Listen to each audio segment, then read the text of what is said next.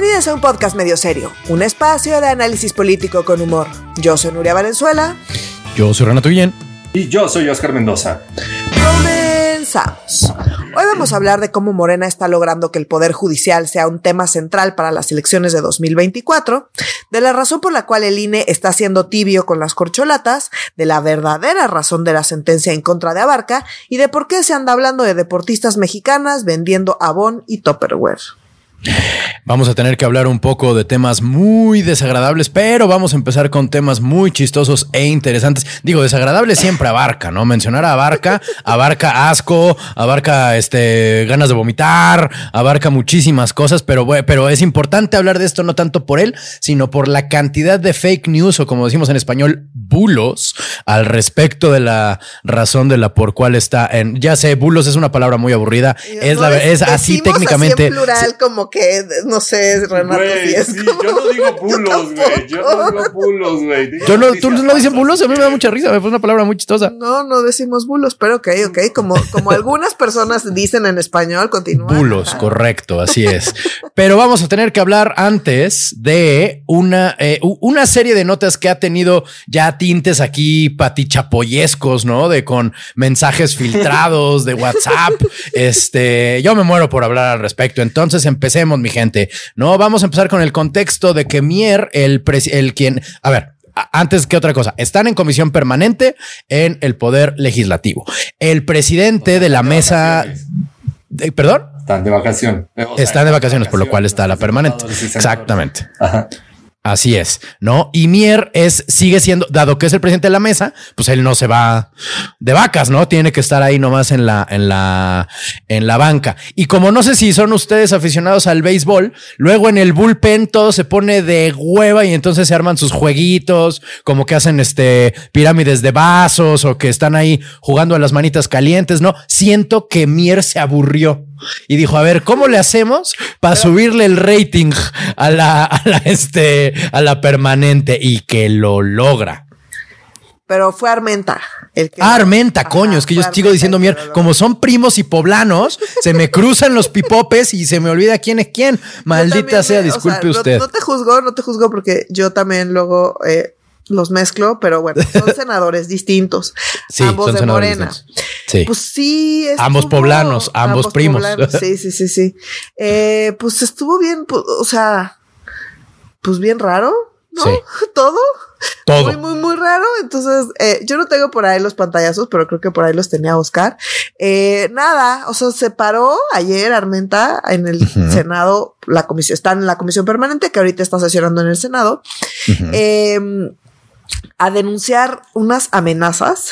Ajá. Lo amenazaron telefónicamente. De la ministra Piña, que le hizo, ajá, por WhatsApp. Ajá. En la noche. Eh, y pues como que es que para intimidarlo. Pero acá hay, varias cosas que comentar. intimidación, o sea, como uno, vamos a suponer que es real. vamos a partir del supuesto de que esa conversación es real. Correcto. Puta, o sea, como, o sea, intimidación es lo que, o sea, como tienen que asesionar en, en, en, ¿cómo se llama? En sedes alternas, la Suprema Corte, o, tienen unas piñatas enormes de la, de la ministra Piña.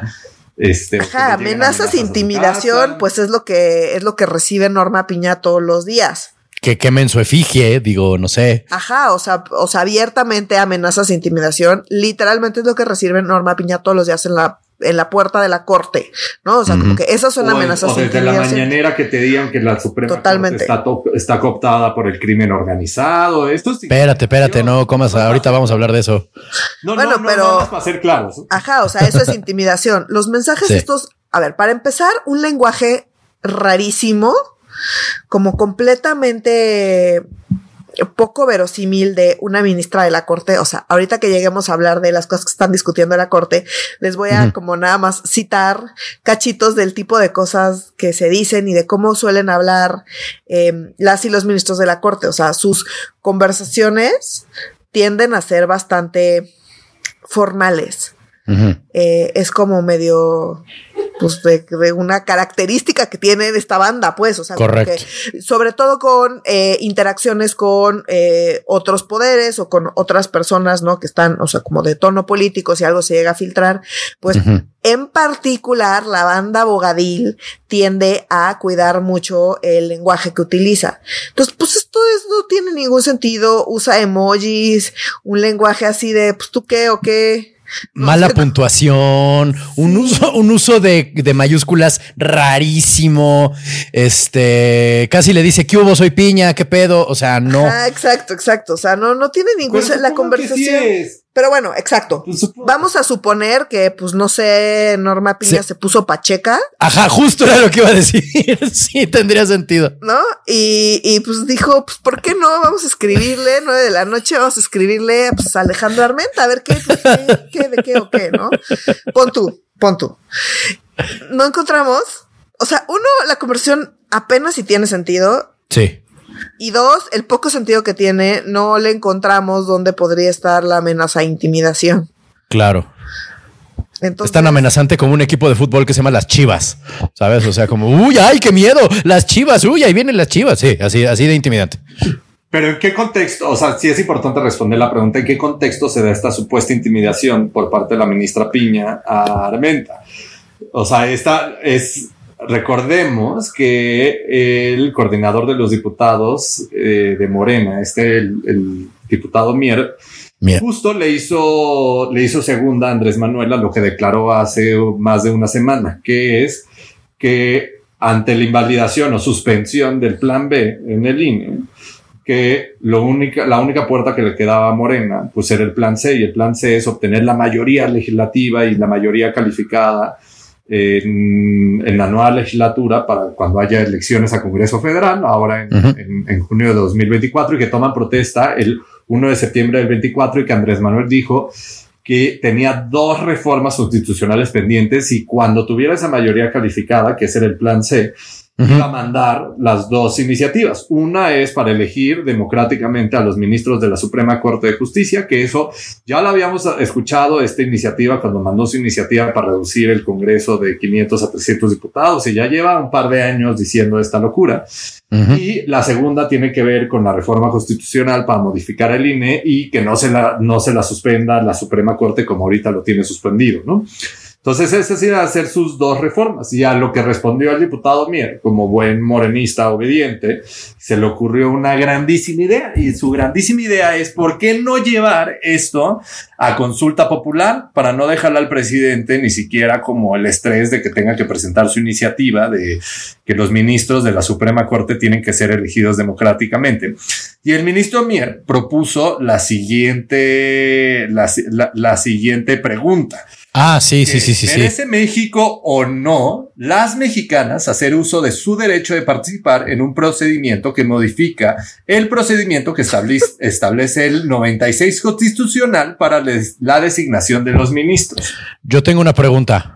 Neta, así dice. O sea, ¿merece México o no, coma, las mexicanas, coma, hacer uso de un... México o no las mexicanas, ¿qué pedo? ¿Le dio una apoplejía o qué? Este, ¿quién escribió esto? Nada, no, ChatGPT. Exacto, yo creo que lo escribió ChatGPT y no lo leyeron, entonces lo hicieron en copy paste, como pasado. Aquí, ajá. Aquí es importante como, eh, como, explicar por qué, por qué pasó esto, ¿no? Entonces, y cómo lo está explicando López Obrador. Entonces, lo que están proponiendo es una consulta popular.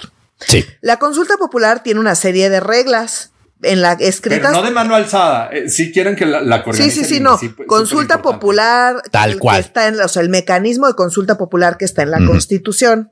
Sí. Que ya se ha implementado y que fue la pregunta esa rarísima y que ahorita vamos a recordar todo ese oscuro. Eh, pasado, sí. Oscuro pasado. Que aquí estuvo eh, analizado. Exacto, que analizamos aquí con mucho detalle, en particular esa sesión de la Corte. ¿Por qué? Porque, entonces, la consulta popular es un mecanismo para ir a preguntarle directamente a la gente qué opina sobre algún tema. Ahora, no puedes ir a preguntar tú lo que sea, cuando sea, como sea, sobre cualquier tema. ¿Por qué? Porque pues en la Constitución viene una serie de reglas y consideraciones que tenemos que seguir para poder implementar este mecanismo de consulta popular. ¿Ok? Entonces, una de las cosas que no puedes preguntar es justamente lo que tiene que ver con temas electorales. Eh, entonces, pues no, no puede, no, no pueden preguntar eso. O sea, lo que están queriendo de preguntarle a la gente, que así es como de hecho lo frasea López Obrador, es si la gente debería elegir de manera directa a eh, ministros y ministras de la Corte. Mm. Entonces, ya hemos dicho que esta es una mala idea, no pasa en, creo que solo en un país del mundo sucede así, porque es una mala idea, no porque nos falta visión, ¿no? Entonces, Em, lo que quiere hacer López Obrador es hacer una consulta popular que es inconstitucional, igual que era inconstitucional su consulta popular pasada. Entonces, están planteando un fraseo súper rebuscado, como terminó siendo justamente el fraseo de la, consulta popular previa, para que pues medio pueda pasar con que no está violando la constitución. ¿Por qué? Porque en esencia lo que quiere hacer viola la constitución. Entonces está viendo cómo hacerle para que le digan que no está violando realmente la constitución. Ahora, ¿cuál es el problema? El problema es que ellos definen un fraseo, dicen, sí, sí, queremos hacer consulta popular, y eso tiene que pasar por la propia corte. Y la corte tiene que avalar la constitucionalidad de la consulta popular que se está proponiendo. Esta consulta popular abiertamente es inconstitucional. La vez pasada pasó su consulta popular porque Saldívar era presidente de la corte y Saldívar mm. moderó el debate en la corte de tal forma que logró que pasara esta madre, pero fue por cómo lo moderó, o sea, lo moderó diciendo, pues, eh, yo no sé, o sea, como que lo moderó sin que se pusieran de acuerdo sobre el tema de la pregunta. No, o sea, tienes, primero tienes que determinar si el tema central de la pregunta es o no es. ¿Tienes por ahí la pregunta, No, no la, no la tengo, no la tengo a la mano, pero bueno. Busquen el capítulo de medio serio, ahí lo analizamos bien cabrón. La primera, así, o sea, pero más allá, para que no se tengan que regresar a ese análisis, a lo que voy es, la primera parte es decidir, el tema de la pregunta es o no es constitucional, ¿no? Correcto. Si viola la constitución, pues bye. Entonces, Aldívar puso a que todo el mundo, pues, determinara si creían que era o no constitucional, pero tenían que definir si el tema era o no constitucional y les pregunto, independientemente del tema que ustedes consideren que es del que se trata la pregunta. Y entonces así le dio la vuelta a la votación, digamos. Entonces, por cómo dirigió la votación y por cómo dirigió esa discusión, pues terminaron aprobando una pregunta que tuvieron que modificar. Para, para, pasarlo, ¿no? Y entonces, de hecho, nos sorprendimos, nos sorprendimos porque eh, no era algo que esperábamos de Saldívar. Esa fue la justamente el primer acto de Saldívar que dijimos, ¿Qué onda con esto? Se está comportando de manera muy política, pues vamos a ver si cede unas que no son tan relevantes, va a salir una consulta popular, vamos a gastar dinero, no va a servir de nada, ok, para ganar otras. Y ahora en retrospectiva lo que vemos es que fue el inicio del fin de Saldívar, que pues ya no hay nada rescatable de ese señor, ¿no? Y ese fue el, justamente el primer acto que tuvo, que no supimos cómo, ¿no? Cómo interpretarlo, dijimos, bueno, vamos a ver esto a dónde nos lleva, y pues nos ha llevado a, eh, a cómo Saldívar cada, cada día su tumba está acabada entonces pues ya nomás sigue cavando hacia abajo porque ya no tiene para dónde más cavar el señor. Claro, sí. Entonces, eh, bueno, nada más, o sea, ese es el contexto, ¿no? O sea, lo que están planteando en el fondo es inconstitucional. La cosa va en contra de las reglas de la Constitución de sobre qué temas, temas puedes consultar a la gente o no con este mecanismo. Este no es uno de ellos. Mier por eso hizo esa pregunta tan rebuscada. Exactamente. La pregunta que propone AMLO, porque AMLO hoy jueves en la mañana salió a decir como, ah, qué buena idea la de Mier Qué bueno que se me ocurrió. Pero, pero la pregunta que deberían de consultar es, ¿quieres que se elijan a los jueces, a los magistrados, a los ministros de la Corte que forman parte del Poder Judicial? Sí o no. Eso es una violación clara a la Constitución como está escrita, las reglas de la consulta popular. La que propone Mier está tan inentendible como la de la que se hizo el 1 de agosto de 2021 sobre el enjuiciamiento de los, de los, de los expresidentes y que propuso Justo Saldívar. Y nada más para recordarla, para que vean qué tan similar está la de Mier, o sea, que no dice ni madres. ¿Estás de acuerdo o no en que se lleven a cabo las acciones pertinentes con, con apego al marco constitucional y legal para emprender un proceso de esclarecimiento de las decisiones políticas tomadas en los años pasados por los actores políticos, encaminando, encaminado a garantizar la justicia y los derechos de las posibles víctimas, o sea, como no dice absolutamente nada, nada. ni siquiera sobre los expresidentes, o sea, es como cantinflear. Constitucional, claro, pero con tal de decirle a AMLO, mira, pues aquí salió tu, tu, tu, proceso de consulta popular, pues hicieron esa locura. Que insisto, si hubiera llevado bien diciendo, a ver, ¿de qué se trata el tema? Pero entonces primero pongámonos de acuerdo sobre de qué va la pregunta y ya a partir de eso pues determinamos, pero si se ponían de acuerdo sobre eso pues iba a salir que la consulta era inconstitucional. Entonces para darle la vuelta a eso, Saldívar preguntó, bueno, independientemente de que ustedes crean que se trata la pregunta, vamos a votar otra cosa. Entonces lo hizo de esa manera para que saliera, ¿no? Hoy, nada más recordando, pues está Norma Piña en la presidencia. Entonces a Norma Piña le toca justamente tomar este tipo de decisiones de cómo se conducen las discusiones.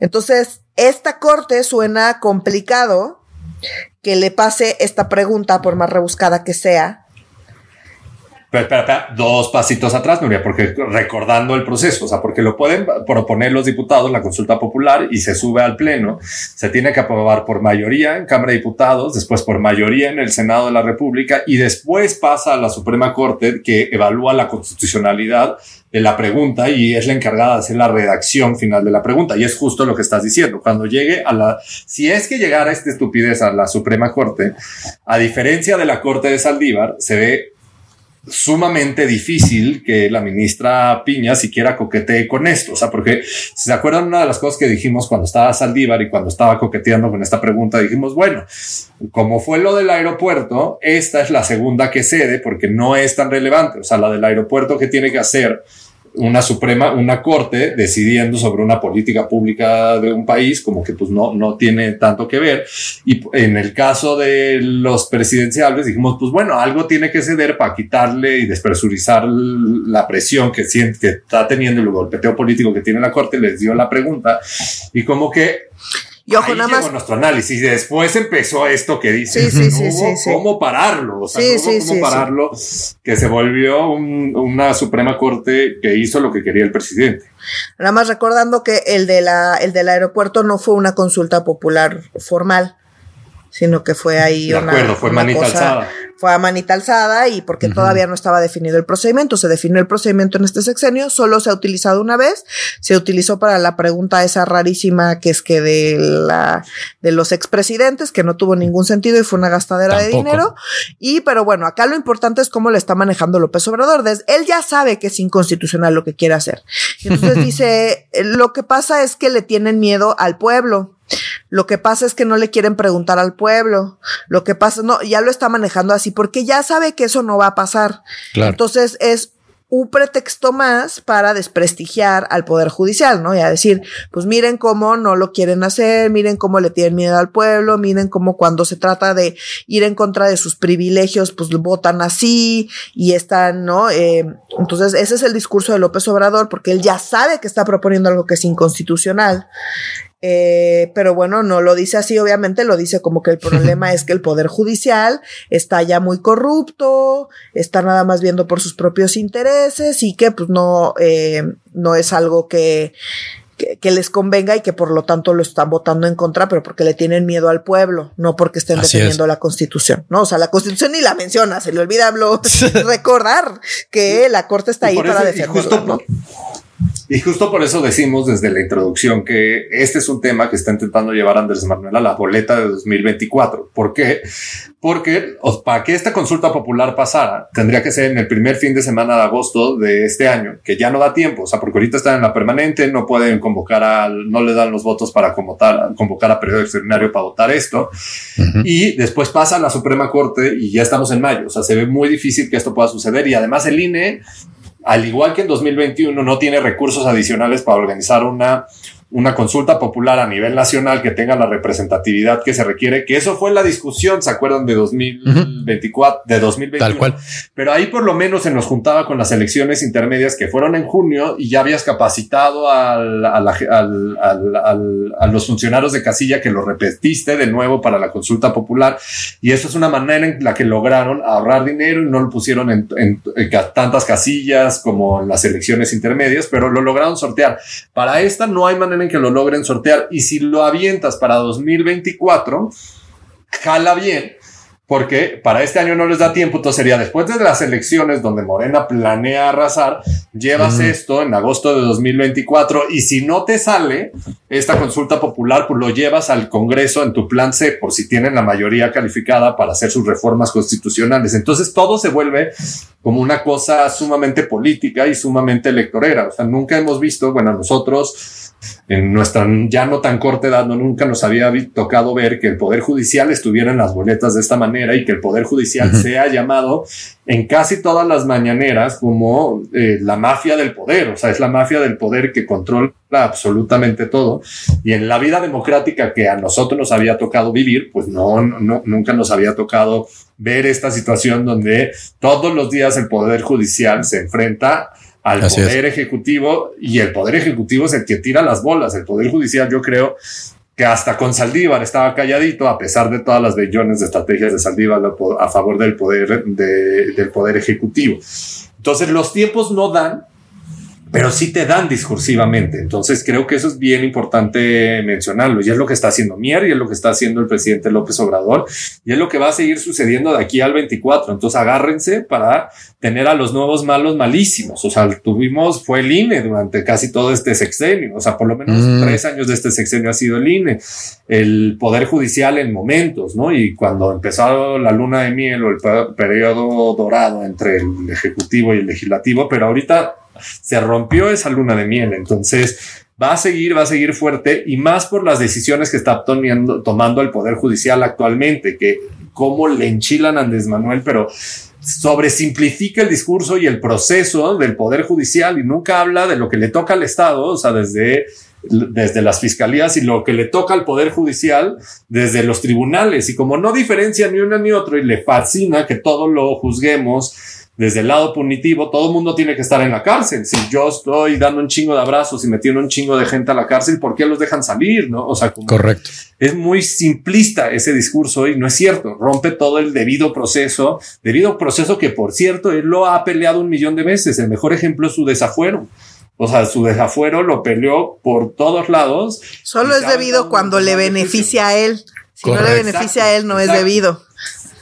Estoy de acuerdo, pero sí lo entiende. No, no, no, no, sí lo, no, por supuesto que lo entiende. Y también entiende perfecto que lo que está queriendo hacer es inconstitucional. Es más, para mí es parte del plan, insisto, sabe que está mandando algo que le van a rechazar porque va en contra de la constitución y él previendo eso lo manda a propósito para que se lo rechacen para decir, ya ven, yo les dije, están, le tienen miedo al pueblo, ¿no?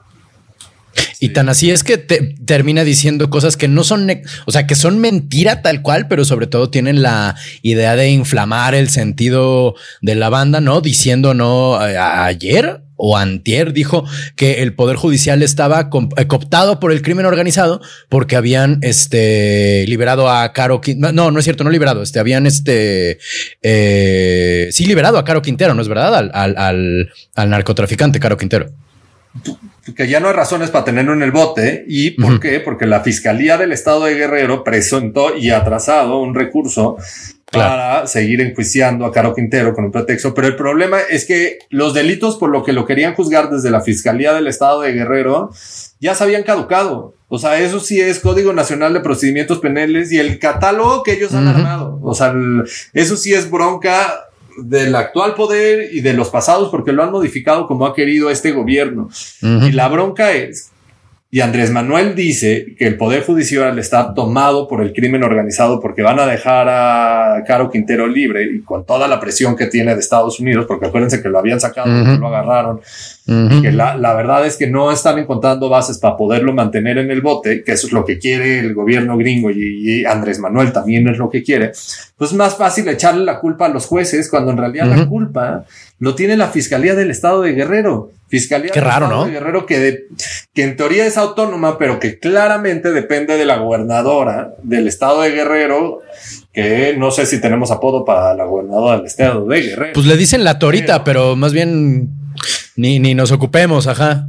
Sí, exacto. Ni nos ocupemos de eso, pero, o sea, la realidad es la ineficacia y la ineptitud de los fiscales del Estado de Guerrero, como de la Fiscalía General de la República, porque también por lo que juzgan a Caro Quintero son crímenes que debe de atraer la Fiscalía General de la República, no las estatales. ¿O por qué? Contra los hijos de, de, de AMLO, iba a decir, ¿eh? contra los hijos del Chapo. También, también. Este, contra el Chapito lo está armando, lo está armando la Fiscalía General de la República y no la Fiscalía Estatal de Sinaloa, porque esos temas de crimen organizado no tienen las capacidades las estatales, entonces, pues, en teoría esas capacidades están en la federal, pero. Pues la federal tampoco es, así que tú digas, ay, qué buena chamba nos han mostrado. Definitivamente no. De la teoría, Noria. No, me agarraste, me agarraste, me agarraste. Me di un tecnócrata de mierda. Tienes toda la razón, discúlpenme.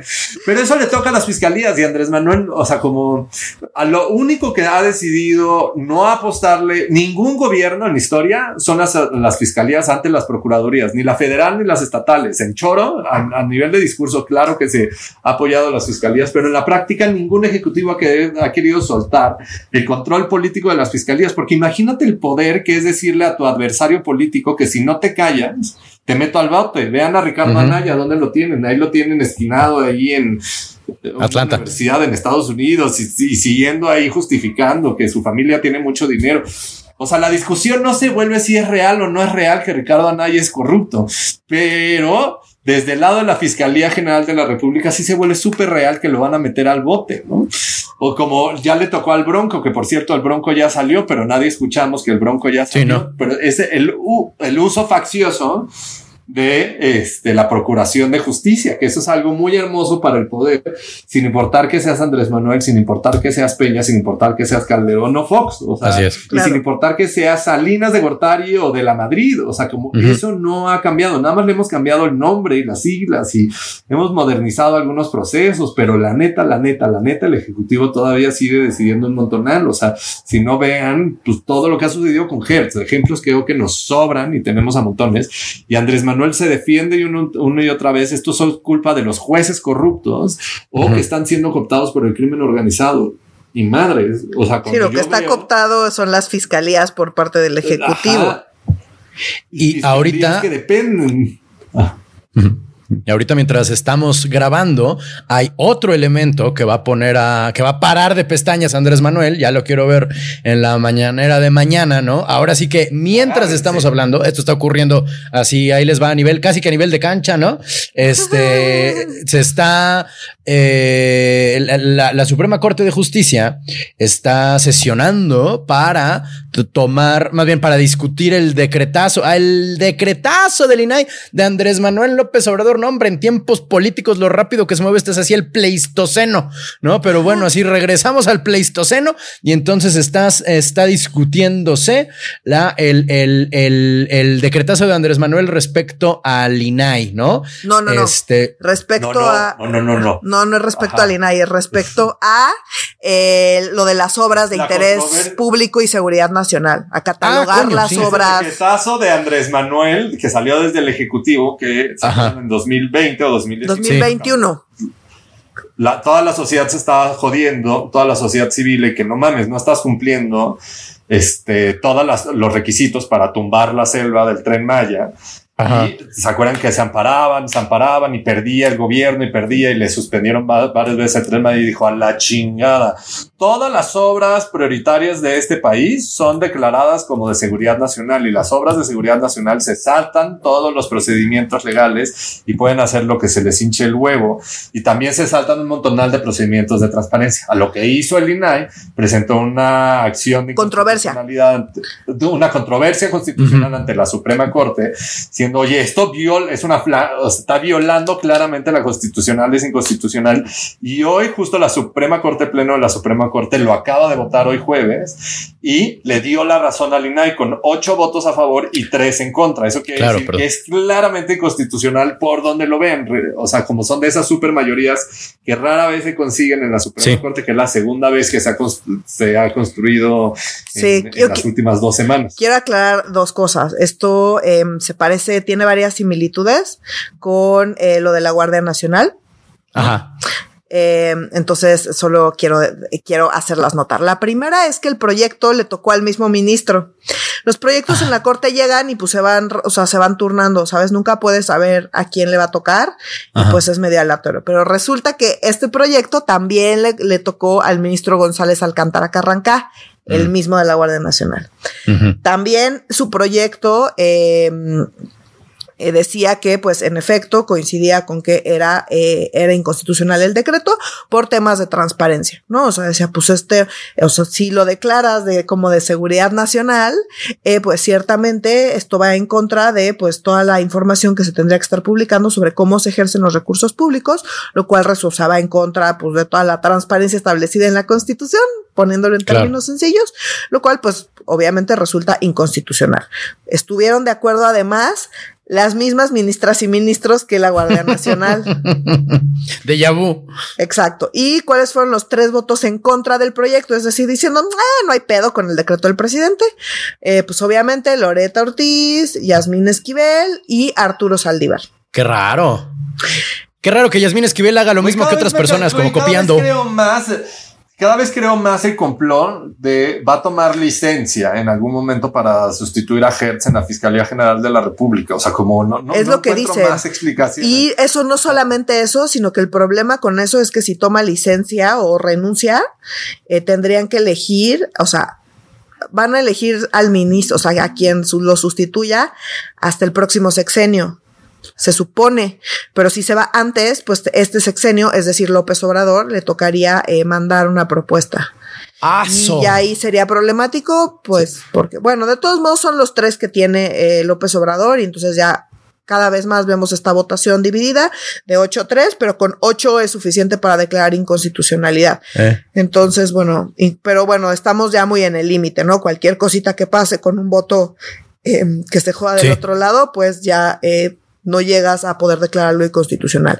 Entonces, bueno, eh, eso fue, acaban de votar así. Eh, obviamente Saldívar dijo una pendejada, ¿no? Diciendo que, pues qué, o sea, pueden decir que es de seguridad nacional y no automáticamente es de seguridad nacional. Se reserva la información. Es que una cosa es que, o sea, cuando reservas algo como de cuando eh, calificas algo de como de seguridad nacional, una de las cosas que puedes hacer es reservar la información. Eh, y esa es exactamente la razón por la cual están declarando mm. las, estas obras como de seguridad nacional para reservar la información y que no los anden chingando y que no les mm. anden fiscalizando y que no les anden pidiendo esas cosas.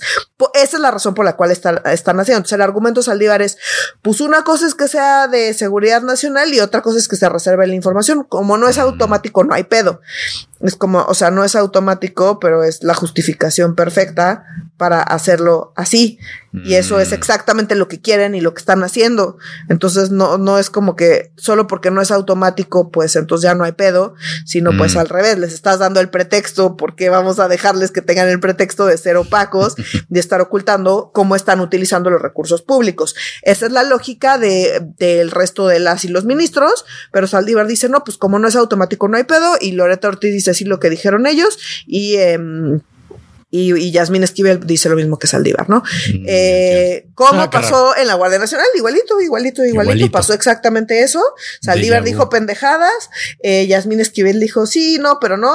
Y Loreta Ortiz dijo lo que dicen ellos, ¿no? O sea, como mm. que Super de Yabu, pues. igual, súper de Yabu, y obviamente, pues esto es algo que, pues, no, no, no le va a gustar a López Obrador, pero cada vez vemos más esta corte que nos da un poco más de certeza sobre que cosas como em, la consulta popular de la que, quiere hacer López Obrador, ¿no? Y que ya está viendo, pues muy difícilmente va a pasar en esta corte, mm. eh, donde ya se están haciendo como estos bloques, donde sí están, eh, digamos, cerrando filas en contra de, pues, las flagrantes em, acciones, ¿no? Y, eh, del gobierno que van en contra de la constitución. Me parece que esta corte eh, semana con semana nos empieza a mostrar cómo están cerrando filas estas ocho ministras y ministros. Eh, insisto, eh, siendo que estas conversaciones y estas discusiones están siendo dirigidas por Norma Piña y ahí vemos la relevancia de la presidencia, ¿no? No nada más son los argumentos, sino también cómo se organiza la discusión, cómo se organiza la votación, cómo se cuenta la votación. Si algo hemos aprendido tras los, eh, los últimos meses de la presidencia de Saldívar es que importa, importa más de lo que nos hubiéramos imaginado en antes de ver estas eh, maromas que hizo Saldívar durante su presidencia y que ahorita que ya no están, a pesar de que son las mismas personas en la corte, pues los resultados que empezamos a ver eh, son distintos, ¿no? Eh, González Alcántara Carranca, de hecho, fue propuesto por López Obrador. es nada, ¿no?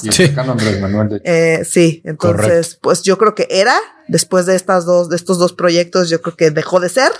Y pues a González Alcántara que arranca, yo creo que pues le da igual y está ahí, ¿no? Em, lo mismo con Margarita Ríos Farjato, ¿no? Mm. Muy bien. Este, oigan, y hay, hay, hay harto de vu el día, bueno, hay otro de vu que es bastante cercano, pero muy desagradable, ¿no? Como esos de vus donde te acuerdas, no sé si les pasa que se acuerdan así, el, el cerebro les manda random momentos súper penosos que tuvieron hace 15, 25 años y hasta le hace uno como, ¿no? Que como que estás calladito completamente y de pronto le haces, porque te acordaste de algo súper desagradable. Así ahorita hay un de vu en el, en el, digamos, los medios de comunicación, ¿no? Por Matehuala, ¿no? la, el, la, ruta que te lleva de la Ciudad de México, perdón, a Monterrey, a huevo te lleva por Matehuala. Y ahí nuevamente hay una, hubo un secuestro de migrantes. Eh, Andrés Manuel dijo que ya encontraron algunos, no encontraron nueve, si no estoy equivocado en las notas 49, que 49. Ah, no, pero encontraron a nueve, ¿no? O sea, o sea, 49 desaparecidos que encontraron a nueve. No, no, sé. Ahí sí ya les estoy. A 49. Ah, ya encontraron a 49. Ah, muy bien, qué chingón, qué, qué buena noticia. Este, ¿qué changos está pasando en Matehuala? ¿Qué chingados ocurre? ¿Por qué hay tanto secuestro de migrante y sobre todo quién lo está, quiénes los están secuestrando? Pues bueno, el secuestro. ¿Sabemos? Sí, sí sabemos. ¿No? Eh, entonces, bueno, la primera es decir que sí, en efecto, estos últimos que han encontrado y que no ah, hemos tenido muchos casos de estos secuestros masivos eh, de personas migrantes que van pasando por ahí, como bien dices, es una ruta eh, natural hacia el norte, entonces es, pues es, es un problema que cada vez más recurrente. Una de las cosas que sí sabemos, en parte por la información filtrada por Guacamaya Leaks de la Sedena, es que en particular en Matehuala hay muchísimos em, cárteles. ¿no? Entonces mm. sabemos que, insisto, a partir de los datos de Guacamaya Leaks, hay por lo menos cinco grupos identificados en, nada más en Matehuala, que son el cártel del Golfo, el cártel del Noreste, los alemanes, el cártel de Sinaloa y el cártel Jalisco Nueva Generación. Entonces, eh, o sea, uno es, pues son demasiados en un solo lugar, entonces obviamente hay disputas importantes entre estos, eh, pues, entre estos cárteles en este lugar en particular, porque hay presencia de todos ellos.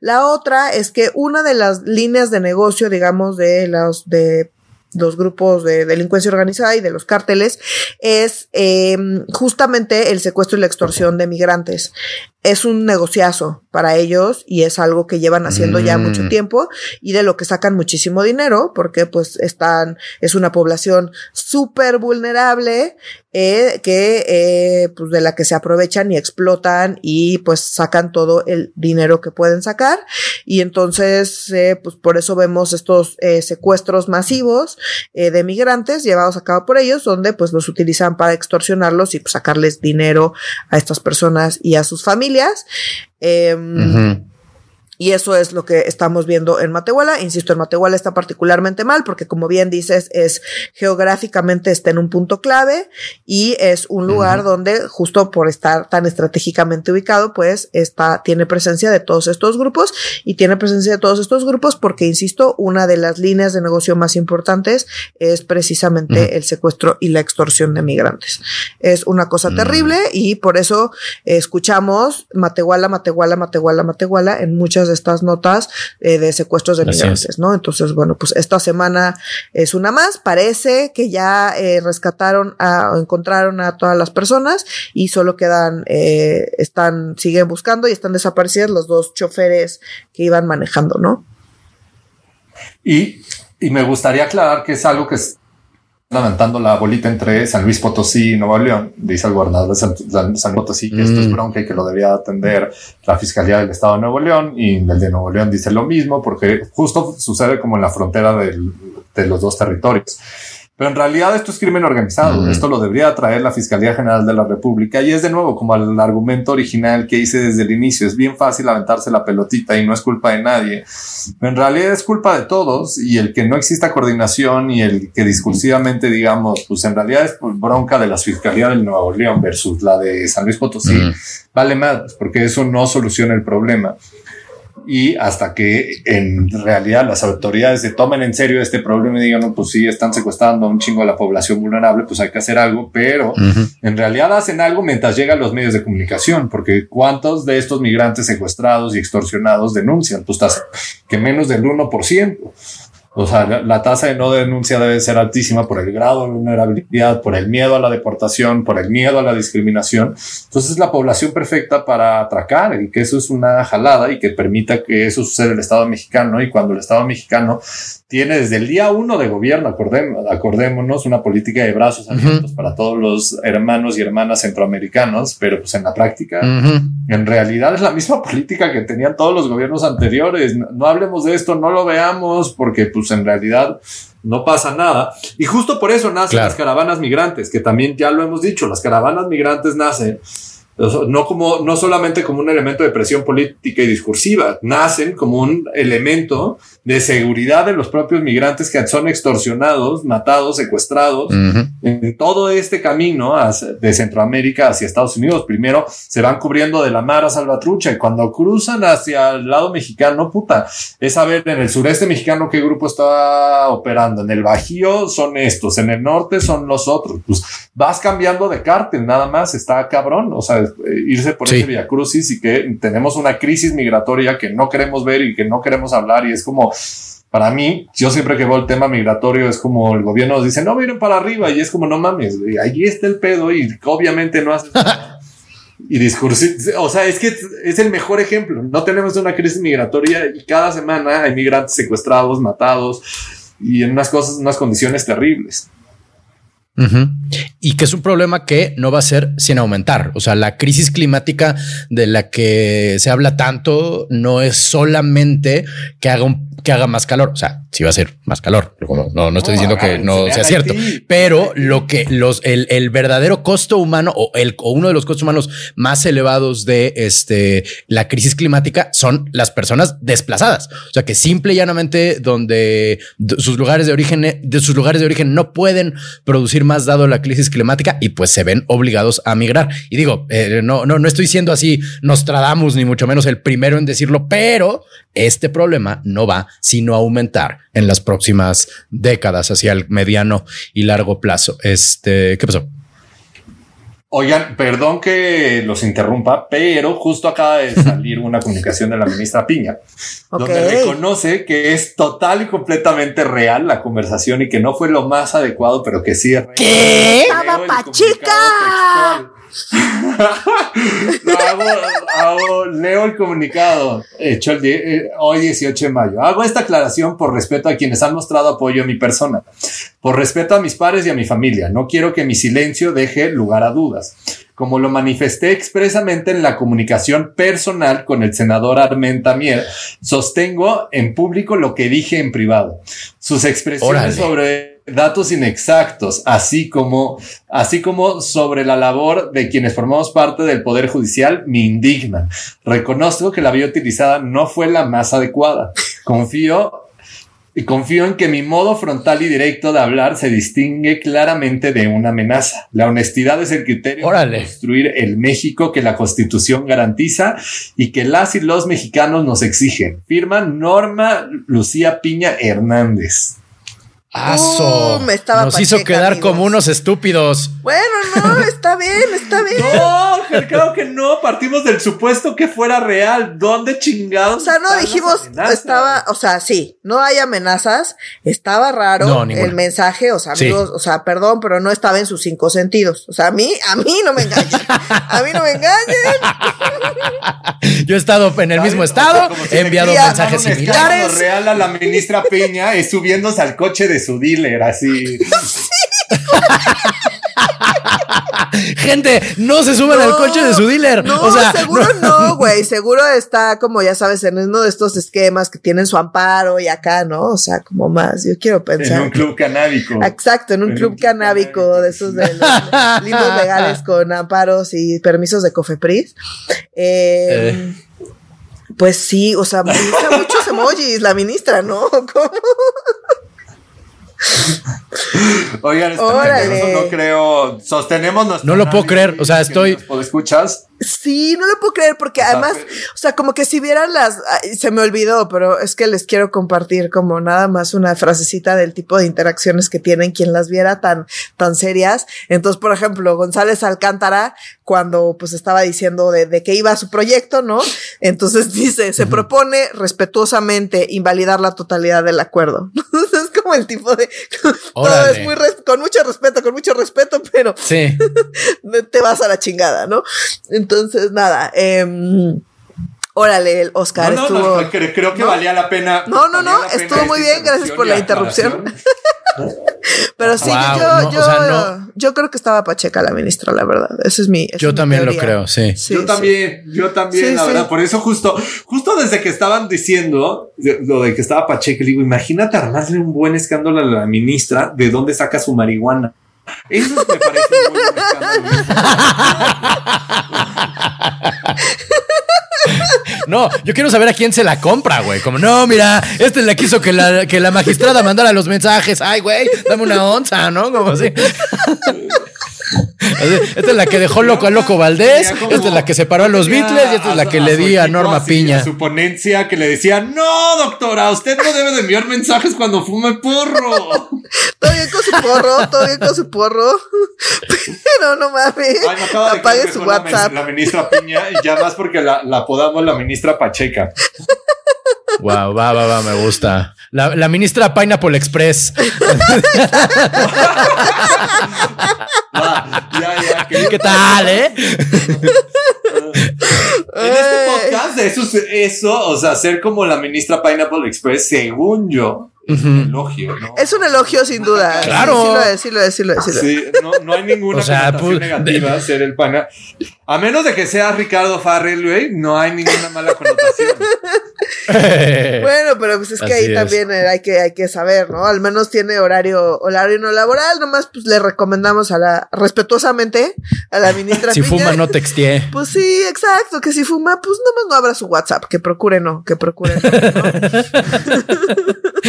Habiendo tantas cosas en el internet para ver Pacheco, la señora le manda mensaje a, a, Mier, hombre, chinga, qué cosa. Digo, a Mier, al otro. Tenemos una este, recomendación. Armenta Mier, Armenta Mier. Armenta Mier. De, ¿Cuál recomendación crees? el segundo. No, no, no, como si quiere le podemos pasar recomendaciones de contenido, ¿no? Para, para ah, eh, sí, consumir en ese estado. Serio. Y evitar, y evitar, ¿no? Abrir su WhatsApp. En fin. Sí, no, qué pex. Ah, no. No lo puedo creer. O sea, estoy pati Casi ni quiero hablar de otra cosa. O sea, nos quedan tres temas y ya ni quiero hablar de otra cosa. Como... o sea, a ver, a ver, vamos, a ver, vamos. ¿Por qué? Este Nuria. En el Pineapple Express, güey. Se acabó. Ajá. No hay nada más que decir. Es que sí, ya todo lo demás va a quedar opacado por esto de Pineapple Express, pues pero tenemos que decirlo, tenemos que sí, decirlo. Sí, sí, repasamos rápido, eh, pero tenemos gran, que terminar. gran eh, interrupción, Oscar. Muchas gracias. Sí, muchas gracias, querido Oscar. Gracias por estar atento. Este, oigan, por favor, explíquenme explíquenme por qué el INE ahora, bueno, yo sé que no, pero hay tant, hay muchas cabezas, hay muchos titulares que dicen que el nuevo INE ya probó que es blandengue hacia Morena y que está consintiendo y apapachando, por ahí leí, apapachando a corcholatas, porque pues la literación de la che, ¿verdad? ¿Por qué están, se dice, y bueno, será verdad, yo creo que no, pero ¿por qué está el nuevo INE apapachando tanto a las corcholatas y lo está realmente haciendo? Ok, pues acá, bueno, la nota es la siguiente. Hay una, bueno, el, dentro del INE hay un montón de comisiones, ¿no? Que tienen encargos distintos. Una de estas comisiones están conformadas por eh, distintos eh, consejeras y consejeros del Consejo General. Entonces está el Consejo General, que es donde están todas. Es un poco, un poco similar a cómo funciona el legislativo, ¿no? Que en el pleno están todas y ya después pues trabajan por comisiones y por temas específicos. Un poco lo mismo, en chiquito, digamos, eh, así funciona, es la misma lógica de el INE. Entonces, uno de estos, eh, uno de estas comisiones, de hecho se llaman igual, comisiones, es la Comisión de Quejas y Denuncias del INE. Ahora con los cambios dentro del INE, que salieron cuatro personas y entraron cuatro personas nuevas, pues obviamente cambió la composición de estas comisiones, ¿no? Entonces, en particular, esta comisión de quejas y denuncias, que pues les llegan literalmente, como su nombre lo indica, las quejas y denuncias sobre pues los distintos temas electorales que hay. Ojo, está también el tribunal, el tribunal electoral. ¿no? Acá el INE, pues es más como un tema operativo y si tienes cualquier queja, cualquier comentario, cualquier inconformidad, te tienes que ir al tribunal. Entonces, muchas de, o sea, prácticamente todo lo que pasa por esta comisión termina pasando por el tribunal también. Esto es relevante porque se están quejando de las corcholatas, ¿no? La oposición está diciendo, es que Claudia Sheinbaum tiene sus bardas y Ebrard no sé qué, y Adán Augusto quién sabe cuánto, ¿no? O sea, y que pues sí, están haciendo campaña. Nomás que él les va cuál es el tema. Todo. Sí, sí, sí. O sea, todas las corcholatas están haciendo campaña. Eso es, es evidente. No es como que digamos, ay, no, ¿de dónde sacas ese dato? O sea, no. Ay, un honoris causa a Marcelo. Me pregunto qué será. No hay más manera. O sea, la, lo más fifi, el acto de campaña más fifi es un honoris causa. Exacto. Entonces, bueno, pues el tema es que ya la nueva, la nueva comisión, eh, pues está como un poco más, eh, digamos, menos estricta por, y, y, la razón que dan, que tiene sentido, es, pues que creen que todavía ni siquiera empieza el proceso electoral. O sea, se están adelantando tanto, tanto, tantísimo que ni mm. siquiera empezó el proceso electoral de 2024. Entonces dicen, pues dado que no ha empezado el proceso de campañas, pues no, o sea, ahorita pues no podemos aplicar estas multas a un proceso electoral que todavía ni empieza. Y entonces, obviamente, pues los encabezados son, pues son unos blandengues, ya, ya este nuevo INE con las nuevas consejeras y consejeros, pues ya le está dando chance a Morena de que haga lo que quiere y bla, bla, bla, ¿no? Entonces, un poco aquí así aclarar que, por ejemplo, una de las consejeras que está en esta comisión es Rita Bel López. Rita Bel López es justo de las personas que quedaron que son independientes y que, pues, me parece un, un, gran perfil y de esos que eh, nos vimos beneficiados por la, sí, exacto, por la, por la tómbola.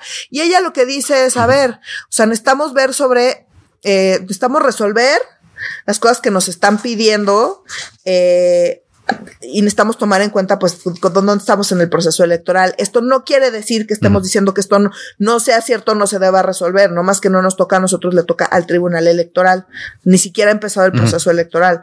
Entonces, pues más bien sería hacer un llamado a que la sala regional especializada en el tribunal electoral, pues eh, estudie estos casos y, y, y, los de, y los defina, ¿no? Entonces diga, pues sí, esto va en contra de la constitución, esto no, eh, lo que le toca hacer al tribunal, a nosotros nos toca pues aplicar eh, pues multas, ¿no? Y como que cosas un poco más, más operativas.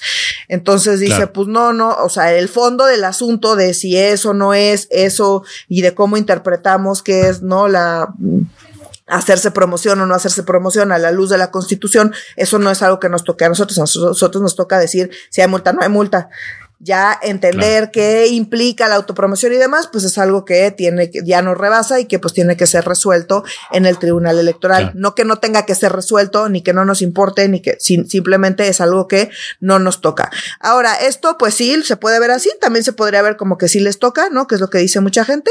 Yo creo que políticamente tiene sentido. Recordemos que la segunda parte del plan B aún no se discute en la Corte. Eh, entonces tenemos esa parte. Han sido sub, el INE ha sido súper, súper golpeado.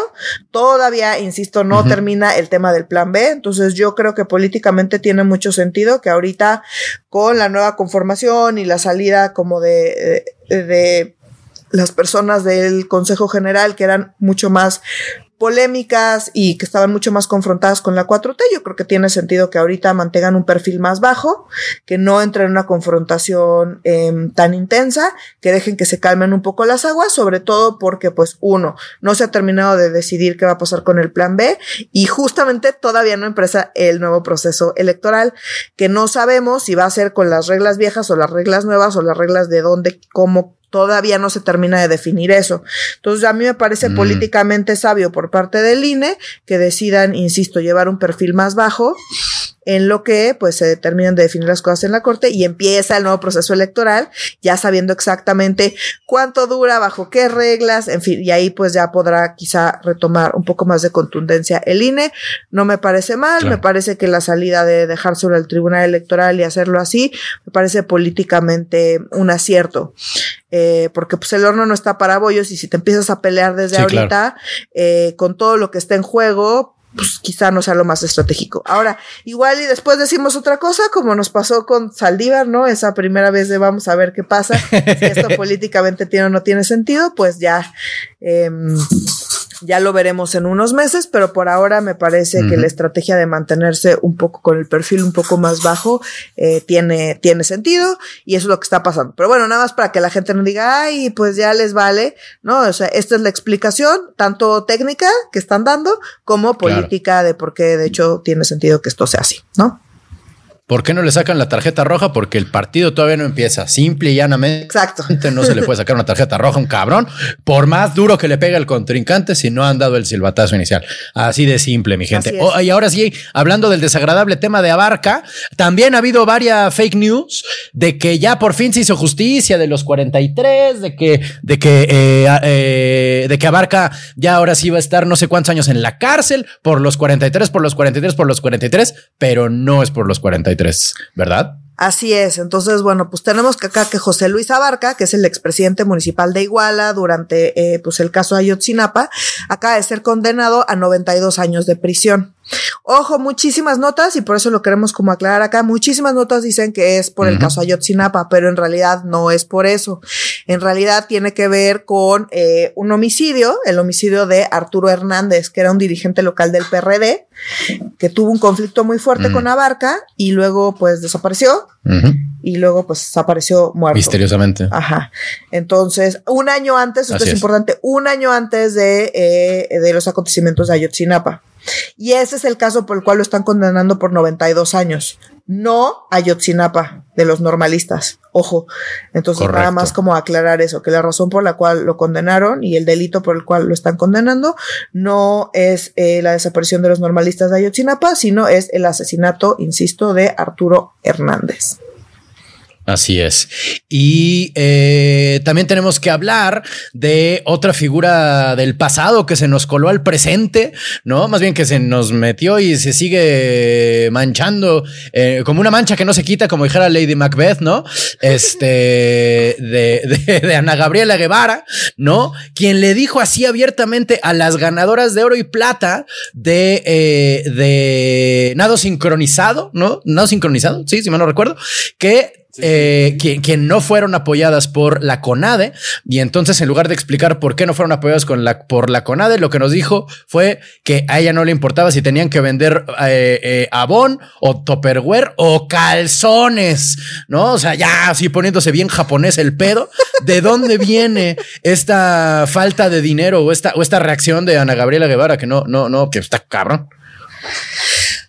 Pues bueno, se traen ahí, o sea, creo que lo peor que le pudo haber pasado a Ana Gabriela Guevara y a López Obrador, ¿no? O sea, es que ganaran eh, el, el mundial de natación, ¿no? O sea, ¿por qué? Porque llevan, es un equipo que en general eh, le va bien, ¿no? Le, tiende a ir bien en las pruebas y demás, y que llevaban haciendo mucho ruido con que pues se venía el mundial y que no estaban recibiendo apoyo de la CONADE para poder eh, participar en el mundial. Entonces, em, pues en una confrontación como con la CONADE y Ana Guevara, Ana Guevara como que no dijo nada, ellas hicieron muchísimo ruido, terminó saliendo em, Slim, en particular Elias, Ayub, a apoyar al equipo, eh, porque el mundial era en Egipto. Entonces, pues como pues, volar eh, a todo el equipo para que puedan participar allá, pues sale caro, pon tú.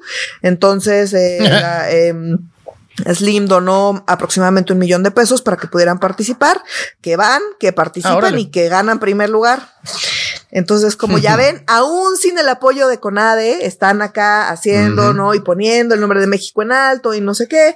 Eh, estuvieron haciendo también, tuvieron eh, mucha presencia mediática porque estaban vendiendo trajes de baño, que, o sea, como con, yo creo que la venta de trajes de baño pues era más bien simbólica que otra cosa, no creo que te deje dinero suficiente para volar a todo el equipo a, a Egipto por más trajes de baño que vendas, ¿no? O sea, como que era eh, más bien creo que pudieron posicionarse bien eh, su situación y sobre todo pues su conflicto con, con ADE y bueno, hicieron lo que tenían que hacer que era pues ganar y nada, nada más y nada menos que la medalla de oro. Entonces pues un poco sí deja esto muy muy mal para Ana Guevara, que ha sido sistemáticamente protegida por López Obrador Obrador, hay que decirlo. Entonces, pues empezaron a decir que no les dieron dinero. Primero López Obrador dijo que sí, que cómo no les van a dar dinero. Luego, pues salieron los datos de que en efecto no les dieron dinero. No les dieron. Y finalmente sale Ana Guevara a decir, no, lo que pasa es que ya les dimos, les hemos dado 40 millones de pesos y no los han justificado. Y entonces, como no los han justificado, pues por eso, por eso no les hemos dado dinero. Entonces, ella dice que ha habido problemas como de rendición de cuentas del dinero que les han dado. Ella dice que no, que no las han apoyado y que no les han dado nada y que pues esos son pretextos justamente para no apoyarlas. Eh, también Ana Guevara dice que pues eso es lo que, lo que hay que no hay más. Y López Obrador dice, no, pues estuvo mal y sí les debieron haber dado, pero en realidad aquí el problema es que están utilizando todo esto como pretexto para afectar a nuestro gobierno y le están poniendo cuatro a Ana Guevara para que conteste esas cosas que ha estado contestando. Entonces dice, pues sí contestó feo, la neta, pero también porque la provocan. es que porque todo es un plan para provocarla y que conteste feo y hacernos quedar mal, ¿no? Entonces, bueno, pues como siempre, eh, López Obrador se lleva la narrativa que en realidad todos son sus contrincantes, queriendo hacer quedar mal a su gobierno y poniéndole cuatros a la gente de su gobierno para que conteste feo y pues eh, se vea afectada como pues su reputación y su imagen, como de hecho pasó con Ana Guevara, con este muy, muy desafortunado eh, comentario en general. Pero bueno, no hemos visto otra cosa más que apoyo por parte de López Obrador a Ana Guevara, a pesar del pésimo, pésimo, pesimísimo papel que ha hecho y de los como muy oscuros, ¿no? Como cosas que luego le han sacado y que López Obrador ha minimizado y que en general pues la 4T la ha defendido bastante en contra de cosas pues bastante turbias que hay, han salido detrás de, de, de Ana Guevara y su gestión, ¿no? Mm. Sí, está cañón. Oye, querido Oscar, ya para terminar, cuéntanos sobre Luis Crescencio y su reporte militar, ¿no? Respecto a este el escándalo de hace unas semanas de sus viajes a Uruapan y de su familia también.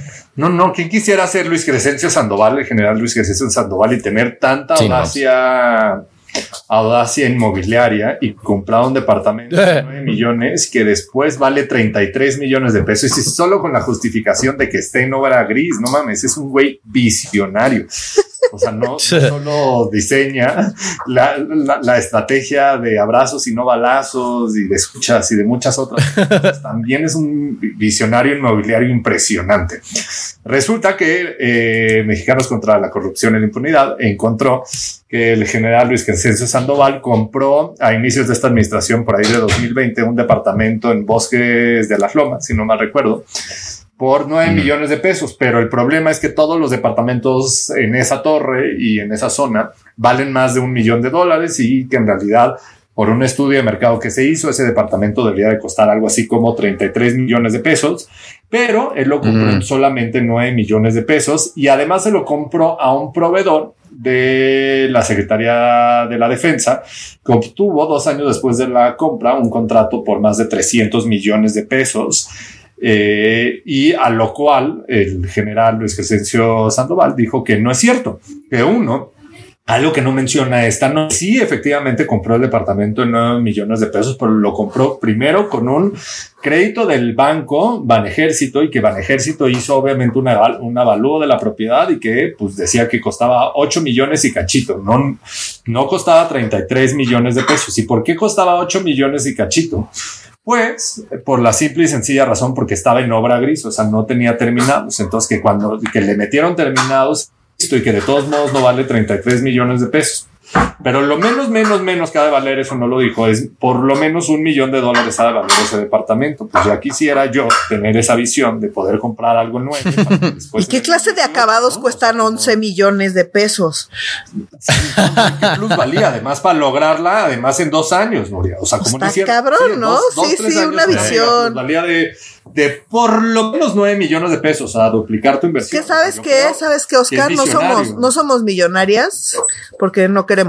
Ya sé. Nos falta visión. Nos falta visión. Sí, sí. Y, y, obviamente el, el, avalúo de Banejército no pudo estar amañado porque obviamente pues no tiene poder dentro del ejército y él no, Imposible. no estaba al frente de las Fuerzas Armadas, ¿no? O sea, como... Él es un simple general. La Secretaría. No, no, o sea, imposible, ¿no? Imposible como mandarle instrucción de pongan el avalúo más bajo, ¿no? Y también eh. lo que dice es que él nunca conoció a las personas dueñas del departamento, sino hasta el día de la firma con el notario, porque todo lo hicieron a través de mm. agentes inmobiliarios, que como la familia tenía el departamento Nuevo Gris, pues no lo enseñaron, ellos hicieron una ofertita y esa ofertita chiquita de 9 millones de pesos fue aceptada, pues ya cuando firmaron ante el notario, pues ya se conocieron, pero ni por aquí se les crució que iba a ser un proveedor a priori, que era antes de la secretaría, y también a posteriori, o sea, como dos años después reciben contratos de 300 millones de pesos, pues cuál es la casualidad, ¿no? A lo que sale a responder Andrés Manuel que esto es una guerra sucia de los opositores, que aquí no hay nada mal, que él confía Qué raro. En, el general, este, y después sobre el tema que también salió, que el general ha viajado eh, casi toda esta administración a todos los viajes internacionales, acompañado de una comitiva de un personal de 10 personas de ayudantía, más este, su familia que utilizan aviones y helicópteros de la Secretaría de la Defensa Nacional. Pues que es normal, porque el protocolo así lo requiere en eventos internacionales, que hay eventos para las señoras, de hecho, así, literal, hay eventos para las señoras, donde las señoras este, se les organizan algunas cosas y los señores, que pues, son los secretarios de, Aparte que, pues, si tienes una... Cosas que hacer, ¿no? Una señora que trabaja, que pues dices en el, en el trabajo, ¿qué dices? No pides vacaciones, ¿no? O qué pides, ¿qué dices? No, pues es que es un... que nunca han ido de vacaciones, o sea, como que no hay turismo en esto, es como de decir que los médicos no van, no van de vacaciones cuando van a sus congresos.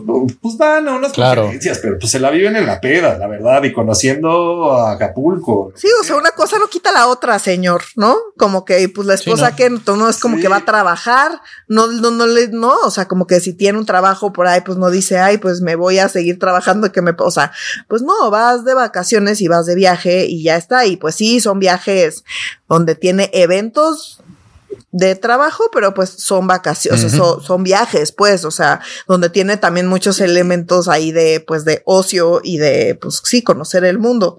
Entonces, que diga que hace más de 20 años que no tiene vacaciones, que no mame. Y yo me pregunto, sí, compañeras, o sea, usted, o sea, hoy sabemos que o sea, como en la ley, la primera dama tiene, o sea, la esposa del presidente tiene funciones específicas dentro de la administración pública, ¿no? Es dirigir el DIF a nivel nacional. Pero de las que puedes renunciar y puedes renunciar a ellas. Ajá, sí, pero sí tienes, sí tienes, o sea, como by the book, o sea, como por la ley, sí tienes como funciones en específicas.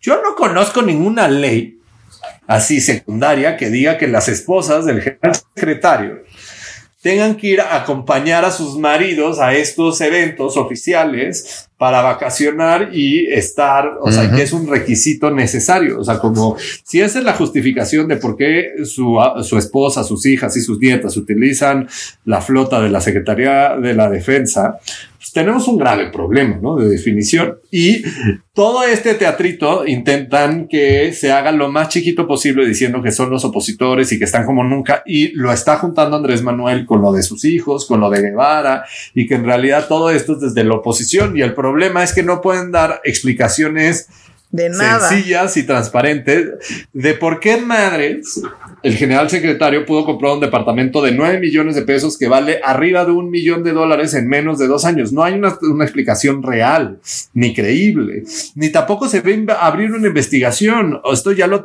ya lo juzgó Andrés Manuel en la tribuna pública. O sea, no vayamos a creer que esto se parece a la Casa Blanca, donde nos decía Angélica Rivera que esto lo pagó con el dinero de, la, de su liquidación de Televisa porque ha trabajado muchísimos años. Pues lo mismo el general secretario. O sea, como yo sé que la Casa Blanca valía varios millones de dólares, pero Aquí la pregunta es cómo rayos puede adquirir una propiedad de 33 millones de pesos cuando además no declara tener este ingresos alternos a los que recibe el gobierno federal. Nada más. Ahora recibe un chingo de ingresos del gobierno federal. Claro. Recibe, ah, no, no, su ayudantía sí es impresionante. Sí, o sea, como justifica que obviamente tiene un equipo de 10 personas, que como rayos su esposa no va a tener una ayudantía. O sea, como no es como que su esposa no pueda tomar un taxi, ¿no? O sea, como. Pero bueno, este, está. eso se los dejamos, queridos podescuchas, que esto está podrido y huele y apesta a corrupción por todos lados. Y esto es solo la puntititititita, la puntitita de la puntitita de todo lo, el acceso que tiene a, todo lo que tiene acceso ahora la Sedena. ¿Saben? Es decir, si ya, si ahorita que salió ya lo de la aerolínea de los estados, no, la aerolínea del estado, que ya va a ser eh, completamente la Sedena, imagínense de a cuánto va a estar el bolseado. Pero bueno, mi gente, hemos terminado con los temas eh, de la agenda política de esta semana. Este, por favor, manténganse en contacto con nosotros entre y, entre ustedes a través de nuestras redes sociales que son. En Instagram estamos como arroba medio serio. En Facebook estamos como Facebook diagonal medio serio MX. Y en Twitter en arroba medio y en bajo serio. Si nos lo permite el sistema capitalista, mi gente, nos escuchamos la próxima semana. Para Medio Serio, yo soy Renato Guillén. Yo soy Nuria Valenzuela. Y yo soy Oscar Mendoza. Adiós. Adiós.